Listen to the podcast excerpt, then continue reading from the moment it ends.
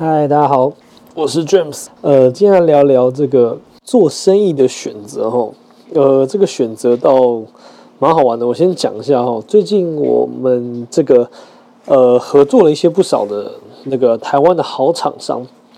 嗯，这些厂商其实很特别，它都是在这个海外其实都算非常厉害哦，就是呃有外销各国、全球或是有这个呃世界专利的。那有一些也都是呃知名的代工厂，但最近他们呃遇到当然一部分疫情关系是最大的原因了。那呃跟他们接触发现，其实他们也没有不想推台湾，但说真的，国外有已经存在的市场有经销，然后需求很明显，所以大多数他们其实会把蛮多的精神跟人员放在呃海外市场的维护跟持续的合作。但因为近期刚好。有这个空档，很多国外业务或推广上其实都，呃呃下滑很多吼，更不用说，我前阵子遇到这个马来西亚朋友说这个餐厅的这个状况，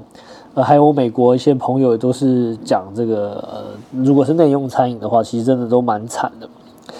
呃，那讲回到这个这些厂商吼，就发现其实他们在海外就是超酷超厉害，可是在台湾。真的没有推广之下，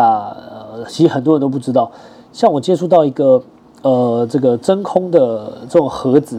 它在海外的代工的数量听起来真的是超猛。那近期他们也是在呃规划去做自己的一个品牌，但这个品牌的这个呈现上面，其实就回到就是海外的一个呃需求又跟台湾的不太一样。所以他们就做到了，也在想说他们主打什么。那那个时候我就感触到了一些事情，就是如果你是主打一个呃真空盒子的便利性，那它的诉求其实是把真空变快速的一个呃时间的快慢。意思是讲，如果你主打快速真空的话，你其实呈现的应该是呃真空可能五秒就可以。很真空嘛？那呃，他们做法事情是用手转，很酷哦，就是手转转转转转转，你就可以变真空，然后你不需要呃额外接一个那种，你看什么抽棉被啊、真空机嘛，不需要，它就是很快的可以让你变到真空。还是它要呈现的是说哦真空的效果？其实这两件事情他们都做得到，但他们就在选择说它到底要怎么呈现？是你把东西放进去，它会真空很久。还是你两个都要讲，就哎，超快真空，真空很久。那在聊的过程中间，同时间我就在问他客户是谁，他又讲了一些呃业界知名的人，然后我就从这边去想到一件事情，什么事情呢？就是我那天在想，就是产品力的强弱，其实如果你主打的很明显，其实有可能会容易被被淘汰。淘汰的意思是就是太太狭窄了。我举个例子哦，就是如果你是卖呃汉堡，好热狗好了，讲到这种讲它这个逻辑是讲好，你你卖的是热狗，那你主打热狗很好吃，然后热狗的配料怎么样？其实大家对你的印象就是呃热狗很棒嘛，对不对？热狗很强，但是热狗可能在台湾市场的呃吃的比例或频率，其实大概就这么多，因为它还是算是外外来食物嘛，就是国外来吃的。然后它你如果推出了呃，汉堡，嗯，可能大家觉得还行，但是好像没有那么厉害。那如果不信你出意大利面，你会不会觉得很怪？一个热狗店哦，他卖意大利面，你可能就不会觉得说他很强。但如果换个角度去想，你从头到尾在主打的是绞肉这件事情，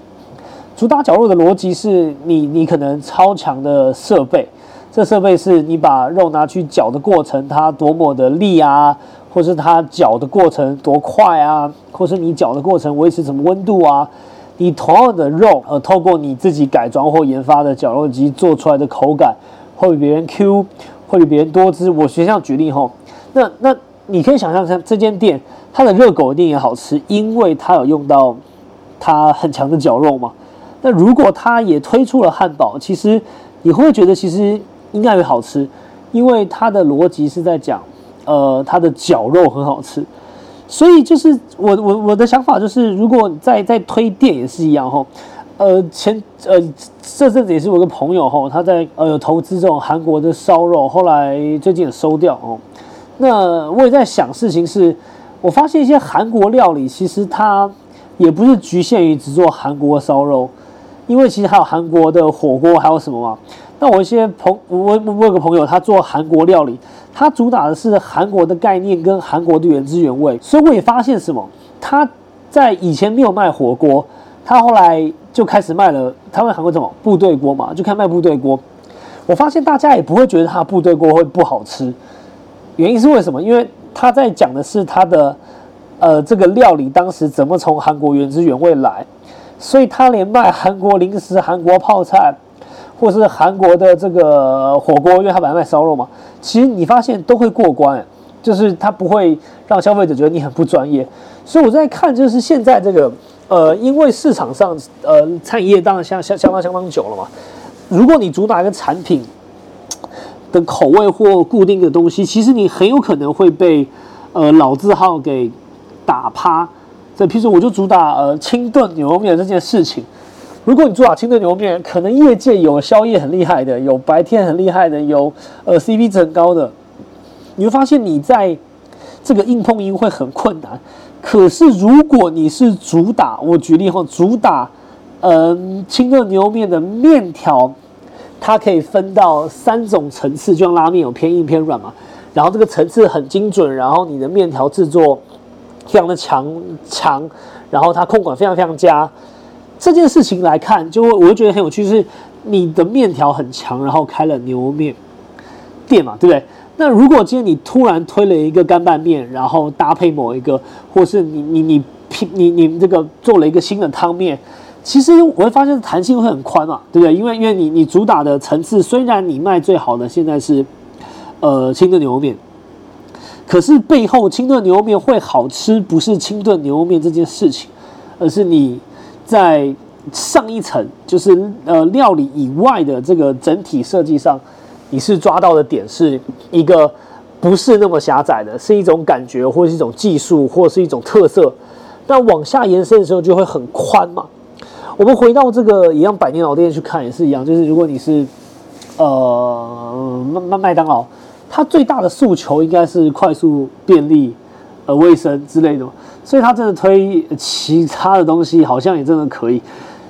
你不会觉得很怪，因为它就是快就可以给你嘛。所以我在想，呃，现在像现在市场上一些健康餐，健康餐也很符合这件事情哦。如果你是主打你的疏肥这件事情，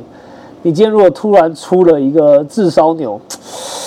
好像会有点怪。可是你主打的是健康这个这个事情。它的弹性就会变得很宽嘛，你只要是把鸡肉少盐少油，然后加加热的料理又好吃，属于健康。你今天出呃突然出了呃，譬如说现在流行花椰菜米这种白色的当成饭，嗯，好像也可以。但如果你一开始主打譬如说花椰菜料理，这可能就有点困难对，因为你你主打花椰菜料理，然后。但是你今天可能突然想要出糙米饭或是其他紫米饭，呃，也也一样没有不行啦。可如果你的呃给人形象感就是花椰菜料理，然后你现在主打在推米的便当，你会不会觉得它好像似乎不会那么专业？所以回到就是我觉得品牌形象像三 C 产品嘛，最最猛的现在这种新的手机发送那个发售了嘛，十二代嘛，它好像也不是。主打一个东西很明确，然后跟别人比胜负，他是讲一些这种对对？你的这种智慧、你的品牌、你的品味，然后给你多多样性。所以像现在新开店的一个朋友来问我说，他都说哦，呃，他主打一个呃很硬的事情，就是他的某一道料理他觉得很好吃。其实我我都会替他去想，这个料理到底好吃，呃有没有绝对？因为毕竟口味很主观嘛。那他其实，在跟我讲这料理的时候，背后都不是在讲料理本身。他讲我我一样例子，比如说你讲啊卤肉饭好了，他不是讲他卤肉饭，呃，这个东西好吃，他在讲卤肉饭的故事。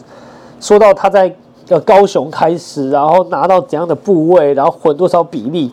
那我就会跟他去聊的时候，就刚好在讲，就是我会觉得，哎，其实你应该把卤肉饭当成一个结果，就是我前置这些东西的。呃，认真努力的细节，然后最后做了一个卤肉饭。它的好处是，今天不会卤肉饭这件事情直接拿来跟所有人的比较，而是大家会觉得说，哦，这间店的记忆点是他在制作过程中间做做做出了多少细节跟努力，然后刚好像卤肉饭。所以换言之，他如果把它变成干拌面，或是变成其他的这种所谓的呃卤肉肉造型的料理的时候，肯定会过关嘛，对不对？因为大家知道说，OK，他做这个肉的一个本身，它细节上要求很高。所以我觉得，呃，做生意在现在啊，跟大家分享，就是你可以想想看，呃，产品可以变成是一个结果，你是否能够在差异化端的设计是在制造这个产品的过程，然后这过程上面呢，也还为了发展跟弹性，我觉得这个趋势应该是未来一定会发生，那也会让你的品牌走更久了，要不然产品的一对一单挑。我真的觉得业界要么就是有人砸更多的钱把这个产品做得特别好，另外一种就是你的对手会有很多前辈很厉害。那最终如果你做一个产品赌全部，那遇到的挑战其实就很烦。所以我觉得一个核心的一个形象感，不见得要收敛只到一个产品讲产品决胜负。那你是否能够把你的产品中间去想一些细节，然后把它做成一种呃概念可以延伸？我觉得这是餐饮设计核心理念的一个另类的一个思考方向。那这件事情就跟大家分享到这边，有感而发。那我们下期再见喽，拜拜。